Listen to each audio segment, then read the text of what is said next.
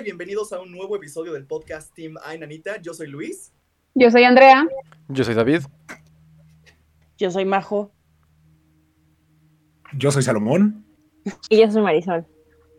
¿Cómo están? Oigan, qué padre, ya regresó la cuarta temporada de Ay Nanita y vaya, regreso. ¿Cómo vieron? Uf. Gran inicio, no pudo haber sido mejor invitada para empezar la cuarta temporada. Excelente, 10 de 10. 20 de 20 para mí, o sea. Cuando lanzamos la publicidad de la invitada, bueno, o sea, todo el mundo nos escribía que estaba muy feliz, que estaba muy emocionado, y la verdad es que valió mucho la pena. Mitch, este, te mandamos un súper abrazo a todo el team, Mainanita. Mil, mil gracias por haber abierto esta cuarta temporada. Y súper buen pedo. Sí, la neta. Chagadísima. Sí. Gran comediante. Sí, güey. Sí, sí, la, Ay, la veíamos en tele que era súper amable, súper linda. Güey, ya conociéndola, al menos así más cercano por la transmisión, fue un amor. A través de Qué bonito, oigan. Este, y pues es que, ¿saben que Este podcast ha tomado un giro muy padre. Y es que lo habíamos platicado a inicios de, del proyecto cuando esto empezó en la primera temporada, que nosotros queremos hacerlos parte de este anecdotario. Y nos ha ido muy bien con las anécdotas porque muchos de ustedes nos han mandado sus historias, las cosas que les han pasado y estamos muy agradecidos por eso. De verdad, muchas gracias por seguir el proyecto, por escribir, por comentar y sobre todo por contar sus anécdotas paranormales. Entonces, este, como vieron, anteriormente tuvimos dos episodios en donde contamos algunas de sus anécdotas y esta vez nos llegaron más. Entonces, bueno, si les late, vamos a empezar por contar algunas que nos llegaron nuevas. ¿Quién Venga, empieza? Empiezo yo, ¿por qué? Porque me gustan las cosas intensas. Ok. Uh. Esta es una historia que, eh, bueno, encontré en Facebook de un chico que nos permitió contar justamente su historia porque la verdad sí está como medio cañona. Él se llama Johat Regules. Si pronuncié mal tu nombre, lo siento, pero eh, eh, es un nombre muy extraño para mí. y bueno, pone, hola, les dejo esta anécdota que me pasó apenas mientras jugábamos Ouija y una foto de mi Ouija que tomé ese día. Hay una foto que tiene la Ouija, ¿no? Dice, para que vean qué bonita está. Postdata, disculpen si mi redacción no es la mejor, lo intenté. Y bueno, la historia es, esto pasó en una de las tantas sesiones de Ouija. Esa noche éramos ocho personas y jugamos varias veces y en todas se movió el planchete, pero la última fue la más intensa. Antes de empezar, quiero aclarar que yo nunca moví el planchete, pero no puedo hablar por los demás. Si alguien más lo movió, bueno, no puedo saberlo. Nos enseñaron un ritual para empezar a jugar. Necesitábamos una vela, un espejo y formar un círculo tomados de las manos mientras cerrábamos los ojos y agachábamos la cabeza. Después, uno de nosotros tenía que decir, si hay algún espíritu con nosotros, puedes decirnos quién será el canal.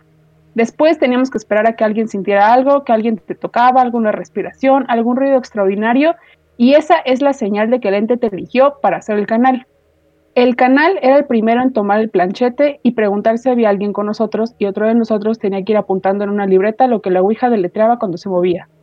Hicimos el ritual y empezamos a hacer preguntas. La primera pregunta siempre es, ¿hay alguien aquí con nosotros? Después de preguntar lo mismo varias veces, el planchete se movía hacia sí. La siguiente en preguntar fue mi prima, que preguntó, ¿quién eres? El planchete comenzó a moverse. F-L-A-C-A.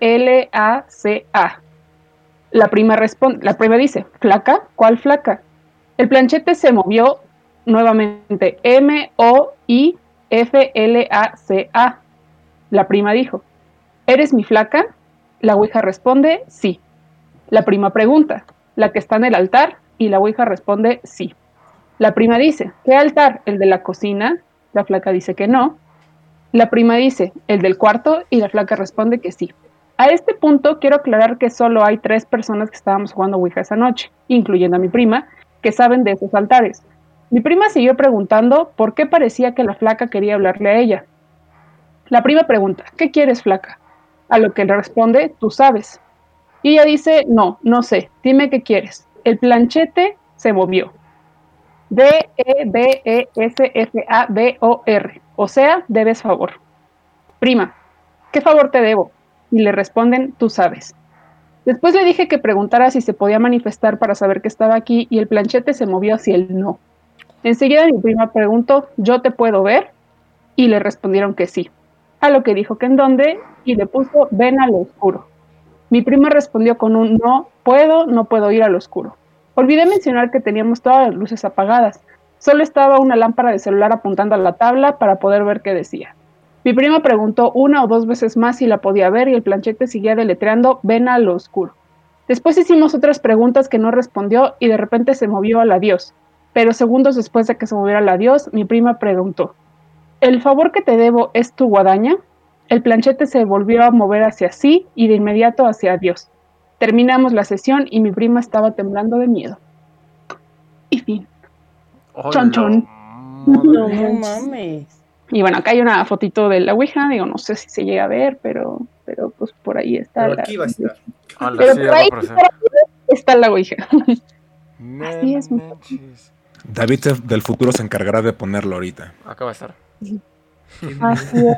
Y la guadaña, para los que no sepan en comentarios, él pone que es una os. Entonces, ¿Una qué, que dice que la prima, una os, que la prima, bueno, ya después en plática le dijeron que, que era eso y dijo que le había prometido a, a la flaca, a la muerte, una y pues que nunca se la hizo. Y pues ya eso fue hasta después que, que terminaron de jugar, que ellos lo, lo supieron.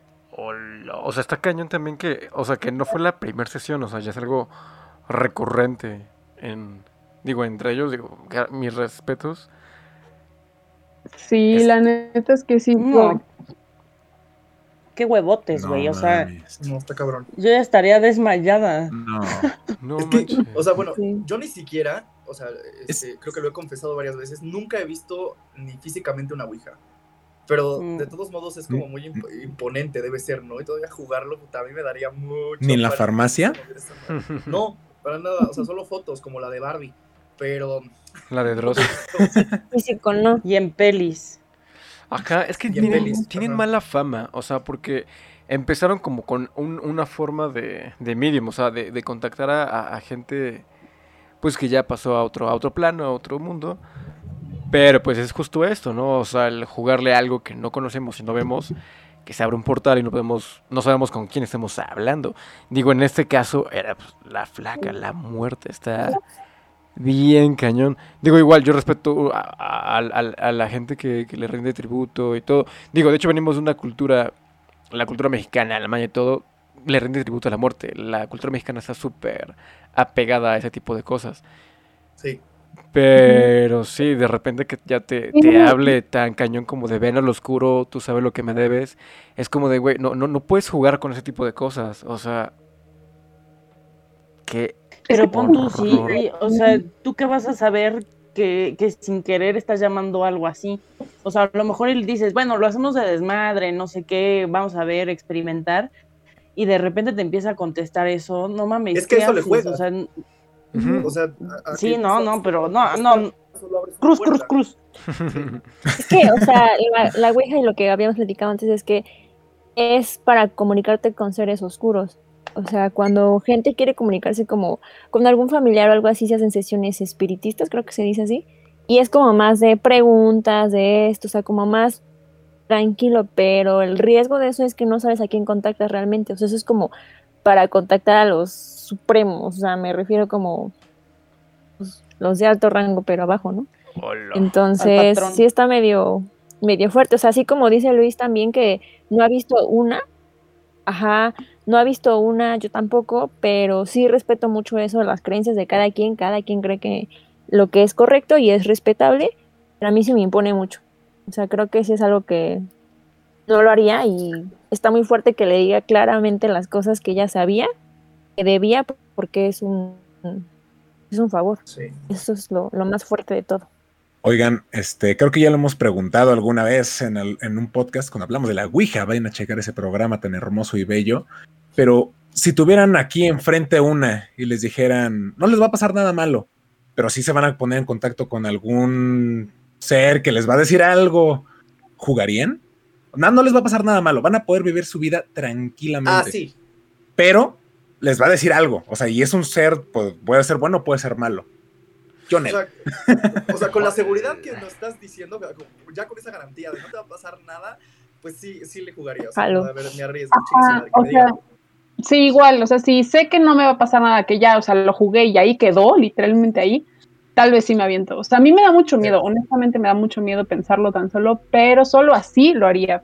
Pero sabiendo que sí hay consecuencias, la verdad no creo. Es que muchos coinciden, ¿no? O sea, de que hay gente que ha jugado y, y llegan como a coincidir en que les llegan a pasar accidentes o cosas, o, o no ahorita, sino después. Entonces, a mí sí es como, pues no sabes a lo que te enfrentas realmente. Pero Pues así con ya- esa seguridad, pues, Fue Yankesi, ¿no? En una, en el programa que nos contó el que jugó Ouija en su casa. Sí. O no me acuerdo qué, qué invitado fue, Sí, según yo fue ese. Con sus hermanas o primas, algo así. Ajá, y que empezaron a pasar de repente cosas ya bien extrañas en la casa y que le dijeron cosas de la casa, de su abuelo, me parece. Entonces, de- ay, vayan a checar también ese programa, ¿no? Aquí haciendo una autopromoción del contenido de Ainanita. Este- Pero, pero sí, Sí, sí, sí, también Mon, Mon dijo que jugaba la Ouija así de muy chava, este, que le encantaba. Y este, ta- también este, ¿cómo se llama? En el programa de Camila estaba diciendo que también de muy chavita jugaba la Ouija. O sea, muchas personas que hemos tenido en el programa, que deberían checarlo porque están muy buenos, este, han, han dicho que han jugado Ouija. Y bueno, este de Mon quería decir que mandó a hacer una Ouija y se arrepintió y ya canceló la producción de su Ouija. no. Me dio miedo. Madre mía. Dross sí vende su Ouija. en los Yo Walmart. digo que compremos a de Barbie. Es el demonio que quiere hacer. No, o sea, Vamos este- a contactar a Barbie. es que por Barbie. ejemplo, por ejemplo hay, hay, hay gente que lo juega más como de, pues sí, o sea, yo no creo en nada, vamos a jugar a ver qué pasa. Y pues no le pasa nada. Yo creo que igual mucho de la magia, o no sé cómo funciona la neta, si es que funciona o no, la neta, no... Yo no sé, la verdad, si lo haría. Porque sí, me da, me da mucha, mucha cosa, o sea, porque... No sé, siempre en un contrato hay letras pequeñas, entonces esas letras pequeñas son las que te van a perseguir. Sí, no. Digo, ahí están, No, yo allá, tampoco. No se sabe. ahí están las películas de terror y whatever que no leen los contratos. Así nos puede pasar a nosotros con la Ouija. Pero, este, sí, o sea, yo creo que, que la magia, lo que le decía, de la gente que, que llega a jugar o que hace todo este tipo de rituales, es que, como nos decía igual Marisol, que nos bajamos a un nivel energético tan cañón que vibramos a la misma, o sea, al- a, las mismas ondas o la misma frecuencia que todo ese tipo de cosas oscuras que cuando nos conectamos entra el choque, se abren portales y es cuando ahí sí hay que correrle porque no sabemos qué, qué nos está persiguiendo y qué ya tenemos encima de nosotros. Sí. Algo con lo cual me gustaría como cerrar también esta historia es justamente eso. Siento que se combinó la parte de lo oscuro que ya de por sí es la Ouija y aparte lo oscuro que es como el culto a la muerte, o sea, la santa muerte que le llaman la niña, la flaca, como sea que le digan. Eh, porque es fuerte, o sea, yo de verdad de personas que he convivido, o sea, una persona que estuvo trabajando en mi casa, eh, que nos decía, ¿no? Que ella cre- sí creía en la muerte y que le ponía sus altares y sus ofrendas y no sé qué, y que sabía de gente que si no cumplía los favores, o sea, literalmente hacía que se enfermara la mamá, el abuelito, hasta la misma persona, pero no siempre se iban con ellos, sino era como venganza en contra de alguien más para que sintieran. Y era justamente eso, que hasta que no le ponían esta ofrenda, era como que ya, te dejo en paz. Pero, o sea, es un tema bien fuerte que, digo, las creencias de todos son respetadas, creo, en este espacio. Entonces, sí, sí, es algo que digo, fue como una, ajá, una unión de ambas cosas fuertes y pues es lo raro. Yo Sí. también lo, lo había escuchado, que es súper milagrosa, pero tienes que literal cumplir lo que te pide para que sí se, se cumpla lo que, lo que pides, ¿no? Está.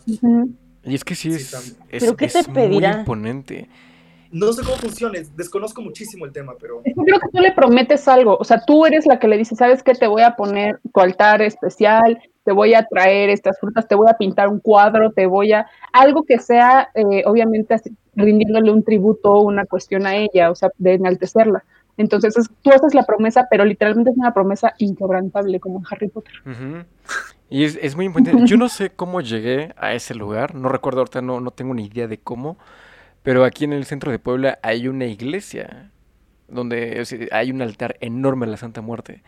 Está súper cañona, es súper imponente. De verdad no recuerdo cómo llegué ahí, pero yo me acuerdo que yo entré y fue como de, no te pases de lanza, o sea, sí está, está muy cañón, impone mucho, o sea, tan solo ver la figura, o sea, tan grande, es como cuando van a una iglesia católica o normal, que ven los santos como de tamaño real, ahora entrar así a una iglesia de la Santa Muerte y ver las figuras está bien cañón. Sí, honestamente sí, sí, impone y, mucho. y pues sí, todo este tipo de, de, juegos, de invocación, etcétera, pues sí se tiene que hacer con mucho respeto y por eso es que qué, fuerte lo que le pasó a este muchacho. Muchas gracias por compartir sí, no, historia. Sí, muchas gracias. Este espacio. Este, y también pues hablando de estos juegos, vayan a checar si aún no lo han checado el video que está en YouTube del juego de monedas, porque se puso bastante interesante. Que me cagué. vayan a verlo, porque ahí nos dimos cuenta que jugarle esas cosas está cabrón. en es lo máximo que voy a llegar a jugar. ya veremos. Ya veremos. Dijo el ciego. Pero bueno, ¿tenemos otra historia por ahí? ¿Quién tiene otra historia? Yo, yo tengo otra historia. Salomón, cuéntanos tu historia.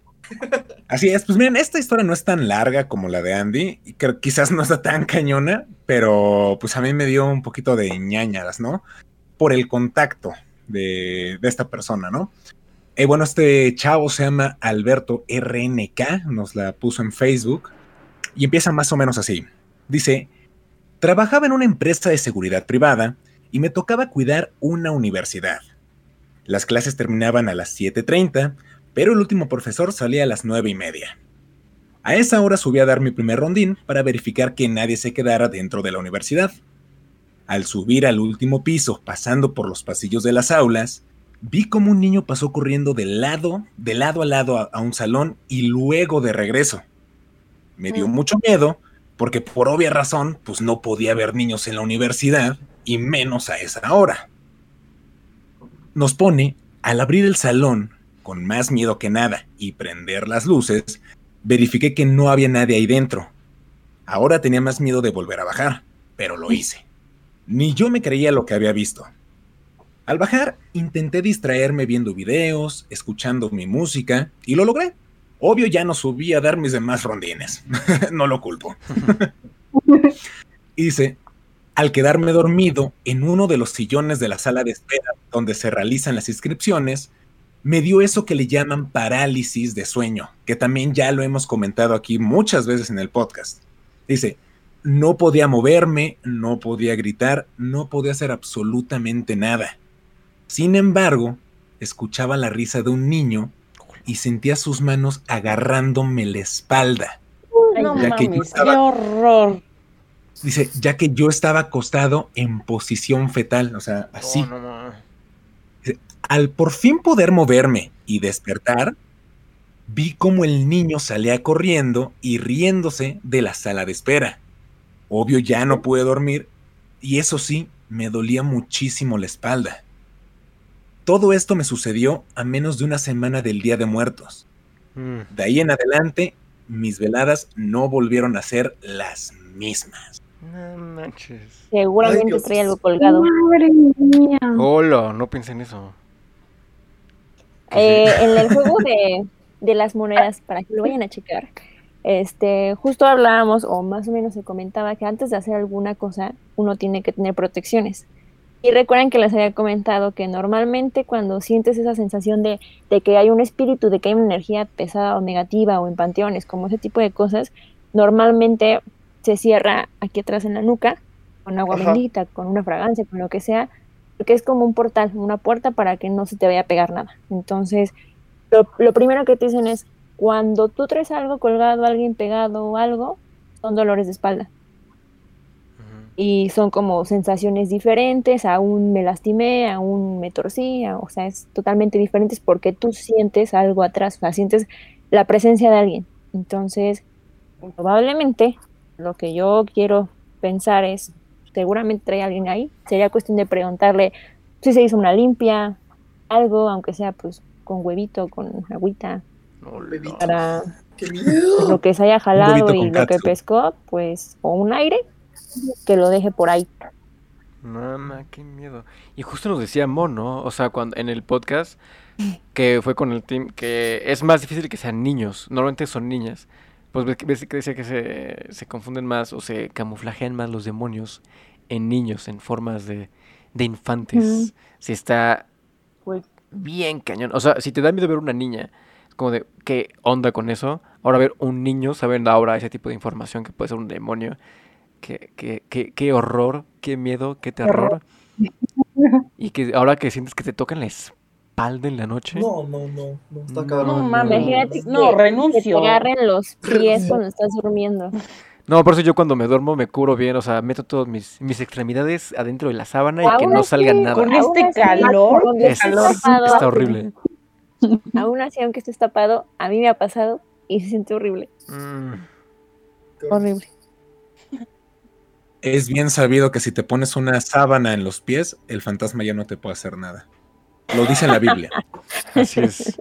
Súper protección, súper protección. Cierren sus puertas, sus armarios y tápense con una sábana por. Mueras de calor, bueno, pero David, Pongan una cabra en su calor, puerta. Te lo juro, o sea, ah, es que sí, a veces me da como mucho miedo, como de, "Ay, voy a sacar mi pie, y si siento nada más algo que me agarra, Unas uñitas que te hacen. manches.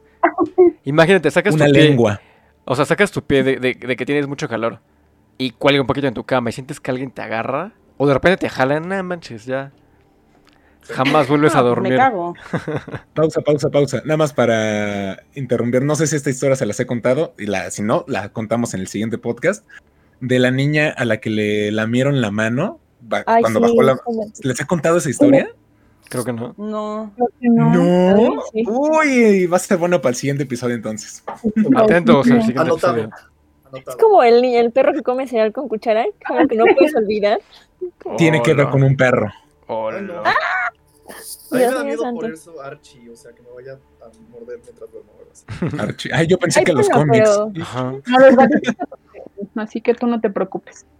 los gatos son No. protección, exacto. No, Mientras no sea negro.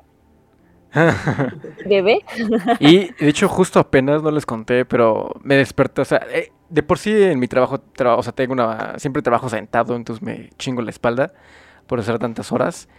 Pero hace como dos semanas tenía comezón y dije, ¿qué onda? O sea, tenía como rasguños en la espalda, ya como de costrita. Y yo, de, ¿en qué momento me rasguñé? Y dije, "Ah, seguramente fue el aire o la mochila. aire. No quiero pensar que fue otra cosa. Una entidad atrás de David así. No manches, sí. Digo, ahorita por eso ahorita justo pensando en, en eso, el de las manitas que le agarraban la espalda, dije, no manches. No, qué horror, qué horror. Estuvo ha habido, ha habido casos que yo también he visto de gente que despierta con rasguños que no sabe por qué. O sea, y no tiene animales, no tiene mascotas, no son mosquitos, son rasguños de, o sea, como garras.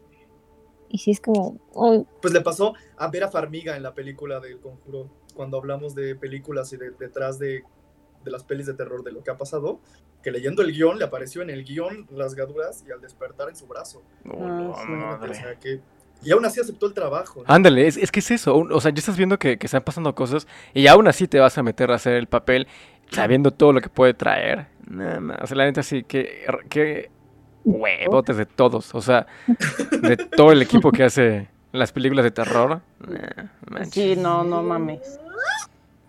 No, no, no, no, no. ¿Y ya no te duele la espalda, David? No, ya no. No, ¿o sí? Ay, Ya, ya, ya pasó. Yo les tengo que confesar algo, amigos. Y ustedes Ay, saben no. que yo soy el escéptico y todo esto. Pero ese día, ese día después del juego de la moneda, Marisol lo sabe, tuve un pinche dolor de espalda en toda esta área, o sea, entre los homóplatos, que de verdad, por más masaje, masaje que me di y que estiraba, no se me quitaba. De verdad, no, no sé, sí me eché agua bendita después y como que bajó, pero sí, este, sí, sí me sentía, se me sentí mal después de ese día. Hola. Sí, pasaron cosas muy raras eh, ese día, este, en ese juego. Entonces, ustedes La mismos vibra. chequenlo, vayan y comenten qué opinan de, de eso, de lo que pasa. Que tienen que saber, o sea, que, que la gente que estaba en el video y la gente que estaba. Yo no pude estar, entonces yo ni de chiste pude haber hecho sonidos o algo. Eh, yo no estuve ahí, no, a mí no me consta nada, pero sí, o sea, checando el material y todo, sí está bien cañón. O sea, lo que pasó, pasó. Y ahí está Lo que grabado. pasó, pasó.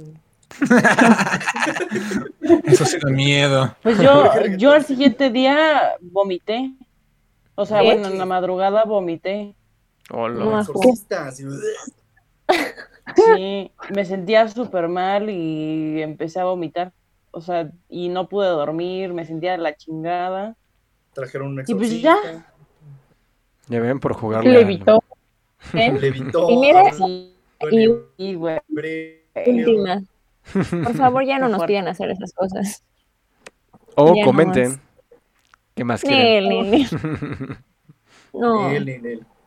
no, no, no, no, no. No, no. no, no, no, no. no. Y, No, o sea, porque sí hay que tenerle mucho respeto. O sea, porque, Sí.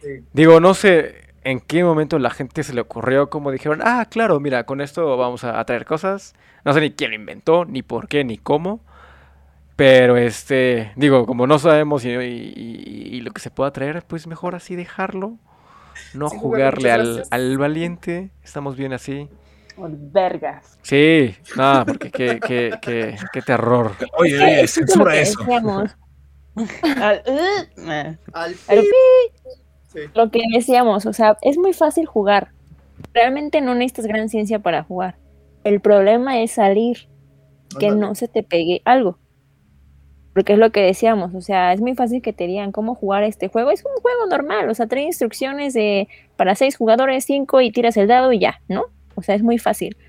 Pero te estás metiendo con otras cosas, o sea, es también la intención que le pongas. Y si tú estás buscando mensajes o señales del más allá, pues es lo que vas a encontrar.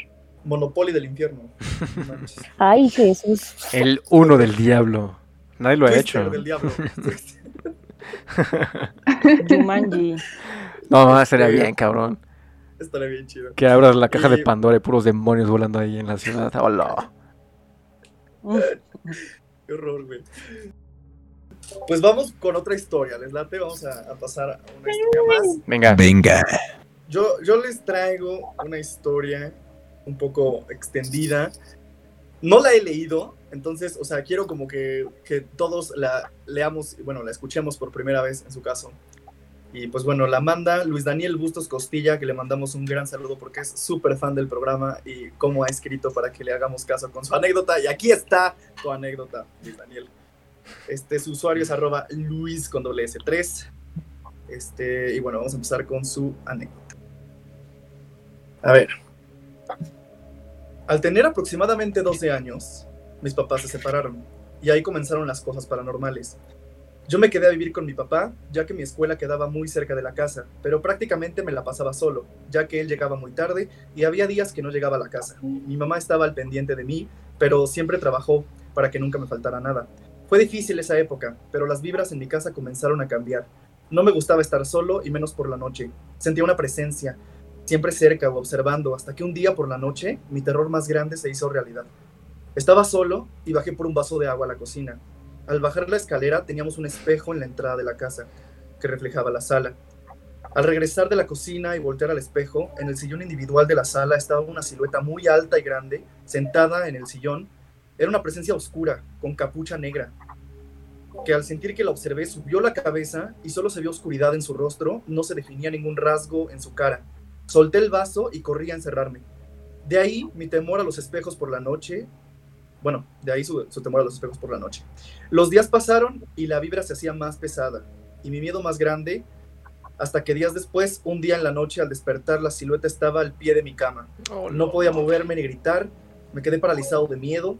Pasaron varias veces lo mismo, hasta que se sentó en la cama y no pude más que dejar mi casa y me fui a vivir a casa de mi abuela.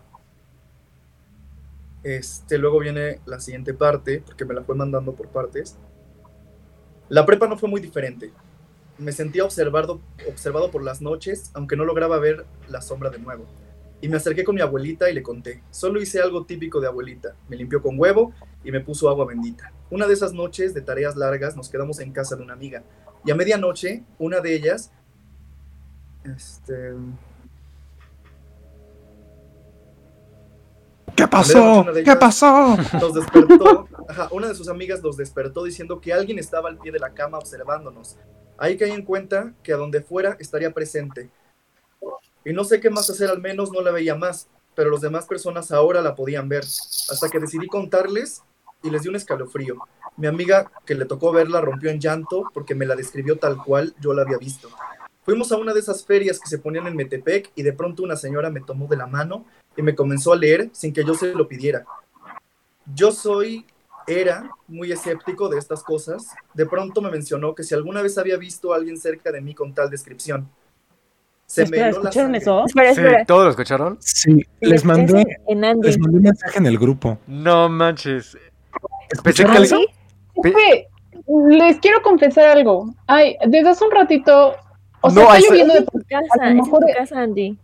Sí, ya sé, desde, o sea, sé que a lo mejor, o sea, puede ser la lluvia porque está lloviendo y tengo justamente un plafón que hace como mucho ruido. Pero desde hace un ratito me asusté porque uno, mi hermano salió y vi que sí estaba en, porque tengo el patio de mi perrito justo acá al lado de mi ventana. Pero desde hace un ratito estoy escuchando como, como cositas raras.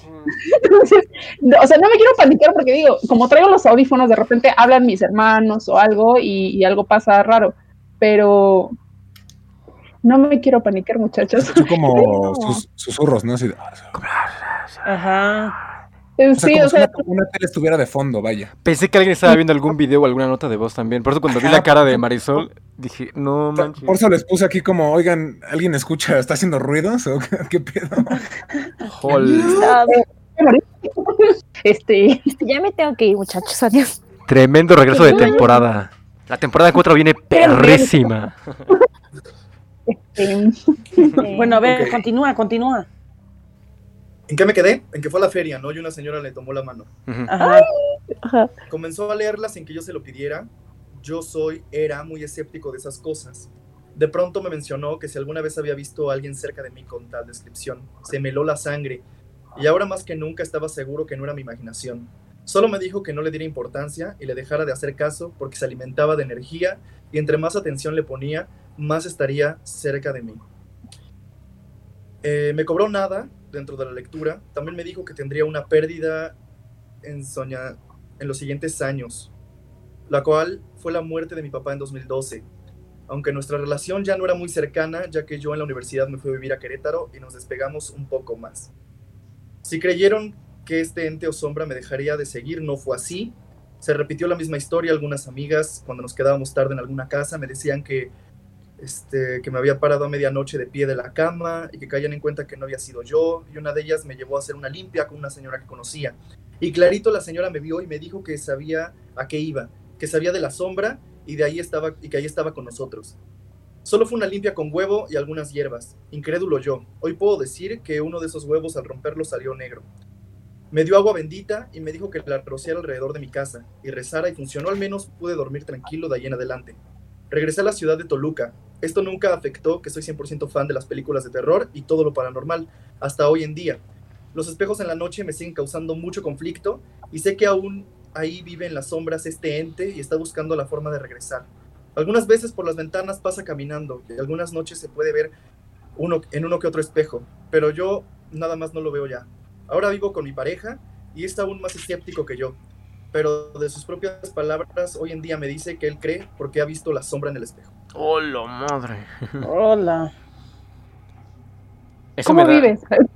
Sí. Eh, Luis Daniel, pues qué pedo. ¿Quieres un abrazo?